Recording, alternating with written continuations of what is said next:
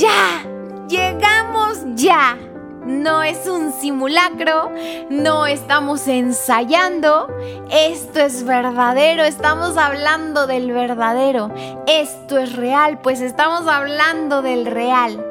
Lo logramos, estamos ya en el domingo de Pascua.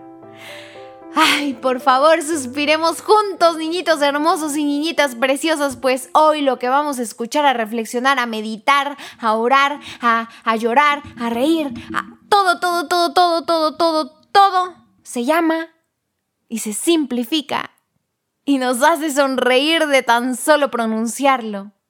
La resurrección. Esto lo vamos a encontrar preciosuras del Señor en el Evangelio según San Mateo, capítulos 28, versículos del 1 al 10. ¿Estamos listos todos? Pues vámonos. Al terminar el sábado, al clarear el primer día de la semana, María Magdalena y la otra María fueron a ver el sepulcro. De pronto se produjo un gran terremoto un ángel del Señor bajó del cielo, se acercó, hizo rodar la piedra y se sentó sobre ella. Su aspecto era como el de un relámpago y su vestidura tan blanca como la nieve. Los que vigilaban se estremecieron de miedo y quedaron como muertos. El ángel tomó la palabra y dijo a las mujeres, No teman, sé que ustedes buscan a Jesús el crucificado no está aquí porque ha resucitado, como lo había anunciado. Vengan a ver el lugar donde estaba puesto. Ahora vayan rápido a decirle a sus discípulos, ha resucitado de entre los muertos, e irá delante de ustedes a Galilea. Allí lo verán. Esto es lo que les he comunicado. Con miedo, aunque también con alegría, las mujeres partieron rápido del sepulcro y corrieron a dar el anuncio a los discípulos. En eso Jesús les salió al encuentro y las saludó. Ellas se acercaron, se abrazaron a sus pies y se postraron ante él. Entonces él les dijo, No teman, vayan y anuncien a mis hermanos que vayan a Galilea y que allí me verán. Palabra del Señor. Decimos bien juntitos. Gloria a ti, Señor Jesús.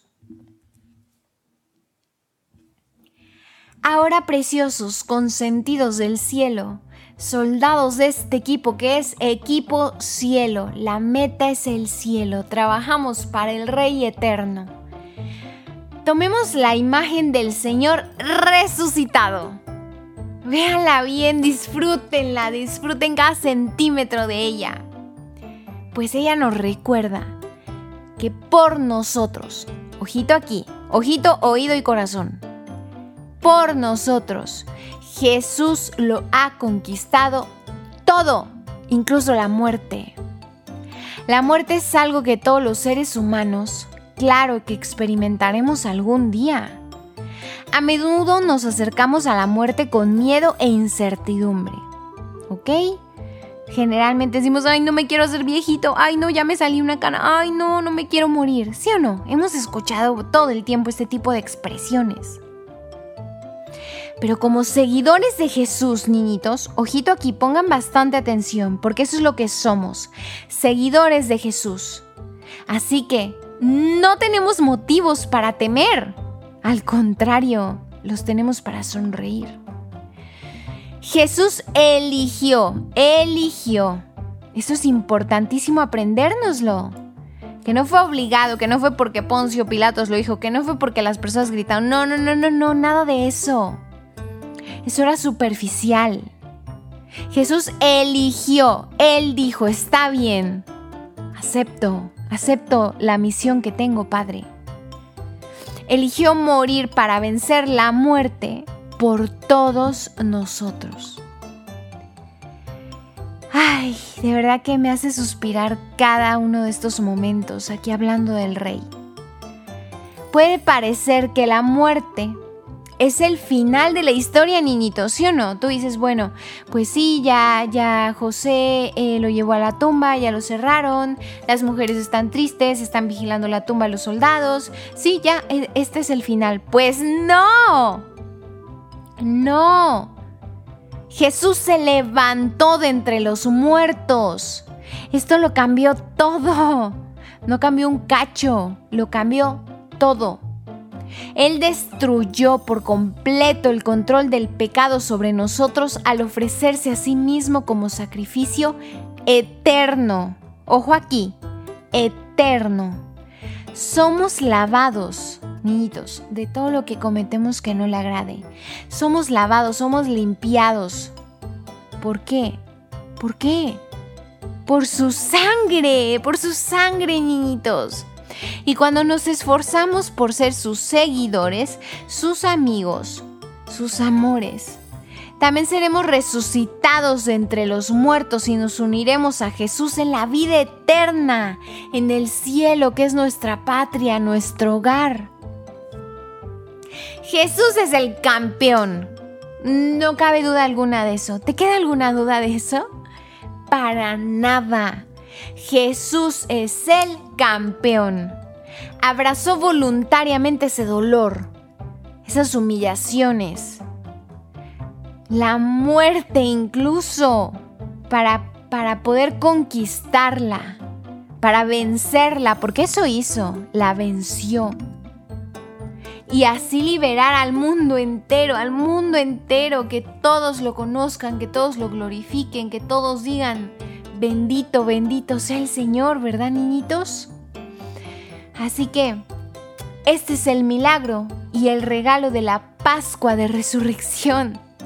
Ese es el hermoso plan de Dios. Hay que estar gozosos, alegres, pues Él no se quedó en el sepulcro. Él no se quedó ahí. Resucitó de entre los muertos para que no estemos muertos en vida. ¿Cómo es esto? ¿Cómo es esto? Podrán preguntarse. Bueno, si nada nos parece bonito, si no oramos, si pasa desapercibido aquella persona importante, si pasa desapercibido aquel hermano que vemos llorar, si pasa desapercibido para ti todo esto, pues quiere decir que, que estamos muertitos por dentro. Entonces viene Jesús, vence a la muerte porque quiere que nosotros vivamos, seamos alegres, estemos completos. Cerramos nuestros ojitos niñitos preciosos, juntamos manitas, abrimos corazón y decimos, Oh amadísimo, dulcísimo, precioso y divino Jesucristo, tú que eres nuestro mejor amigo, tú que nunca, nunca, pero nunca nos abandonas. Enséñanos por favor a regocijarnos, a gozar, a ponernos contentos, contentísimos, loquitos de felicidad, porque reconocemos tu victoria. Ayúdanos y enséñanos, por favor, a trabajar todos los días. Ayúdame, por favor, a seguirte más perfectamente a poder seguir tus pasos, tus huellas, tus palabras, para que dejen de ser nuestras y pasen a ser tuyas, amado, amadísimo Señor para que cuando sea el momento, para que cuando llegada la hora, podamos reunirnos en el cielo y seguir alabando y seguir glorificándolo y seguir cantando que Él es el Rey, nuestro Rey.